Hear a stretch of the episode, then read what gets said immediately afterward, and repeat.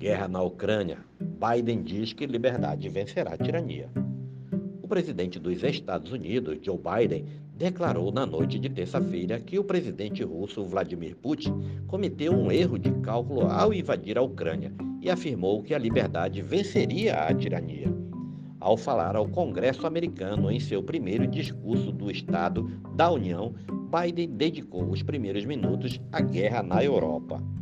O presidente destacou os bilhões de dólares em que sanções que estão sendo impostas à Rússia e anunciou que os Estados Unidos fechariam seu espaço aéreo a aeronaves russas, a exemplo do que fizeram União Europeia e Canadá nos últimos dias. O presidente foi enfático ao, ao se referir a Putin. Abre aspas. Ao longo de nossa história, aprendemos esta lição quando os ditadores não pagam um preço por sua agressão, geram mais caos. Continuam sem se movendo e os custos e ameaça para os Estados Unidos e para o mundo continuam aumentando. Fecha aspas, afirmou. A guerra de Putin foi premeditada e não provocada. Ele rejeitou repetidamente os esforços de diplomacia. Pensou que o Ocidente e a OTAN o, a organização do Tratado do Atlântico Norte, aliança militar da qual os Estados Unidos fazem parte, não responderiam e pensou que poderia nos dividir em casa. Putin estava errado. Estávamos prontos. Ele apontou o presidente russo como responsável pela invasão da Ucrânia e destacou que Putin continuaria a pagar um preço alto ao longo do prazo junto a oligarquias russas e outros políticos corruptos que roubaram bilhões de dólares desse regime violento. Estados Unidos e União Europeia já divulgaram listas de oligarcas contra os quais introduziram sanções. Biden foi aplaudido quando afirmou que Putin estaria mais isolado do mundo do que nunca neste momento. O democrata mencionou o presidente ucraniano Volodymyr Zelensky com quem conversou por telefone na tarde de hoje e elogiou a resiliência do povo ucraniano, pedindo que os presentes se levantassem para mandar um sinal equívoco ao mundo. A embaixadora da Ucrânia nos Estados Unidos, Okassana Markarova, presente no auditório, foi aplaudida de pé. O presidente americano frisou que os, as forças do país não estariam no conflito, situação que poderia mudar, segundo ele, caso Putin fosse além da Ucrânia e atacasse outros países do leste europeu que são membros da OTAN.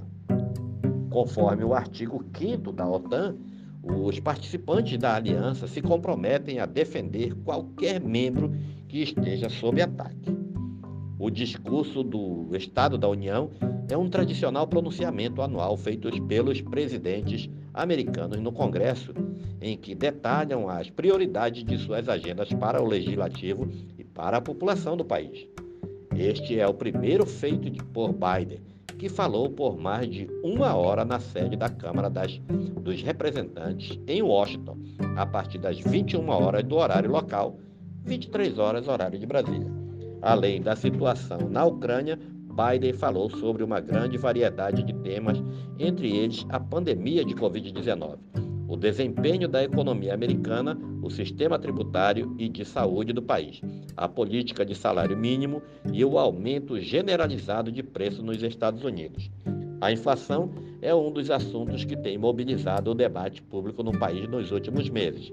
As estatísticas mais recentes mostram que o índice de preço no país subiu 7,5% nos 12 meses até janeiro, o maior percentual em 40 anos. Os americanos têm desembolsado por mais diversos itens de economia, a moradia e combustíveis. Em seu pronunciamento, Biden disse ter um plano melhor para combater a alta de preços do que achatar os salários. Diminuam os cálculos, não os salários, afirmou defendendo que mais veículos e semicondutores sejam fabricados no país e que infraestrutura e inovação recebam mais investimentos e sejam ampliados. Mais bens transportados de forma mais rápida e barata nos Estados Unidos, mais empregos com os quais se possam viver bem nos Estados Unidos e, em vez de depender de cadeias internacionais de suprimentos, vamos fabricar nos Estados Unidos. Interrupções nas cadeias globais de suprimentos causadas pela pandemia da Covid-19 estão entre as razões por trás da escalada da inflação americana. A popularidade de Biden vem caindo desde agosto do ano passado. O democrata iniciou o mandato em janeiro de 2021 com 56% de aprovação, de acordo com a plataforma Real Clean Politics, percentual que começou a recuar após a retirada das tropas americanas do Afeganistão e a subsequente tomada do controle do país por parte do Talibã. Atualmente, 40,6% dos americanos aprovam o governo Biden. Na comparação com os últimos dirigentes do país, só seu antecessor, o republicano Donald Trump, teve desempenho pior. Completado um ano de governo, seu nível de aprovação havia encolhido de 45% para 35%.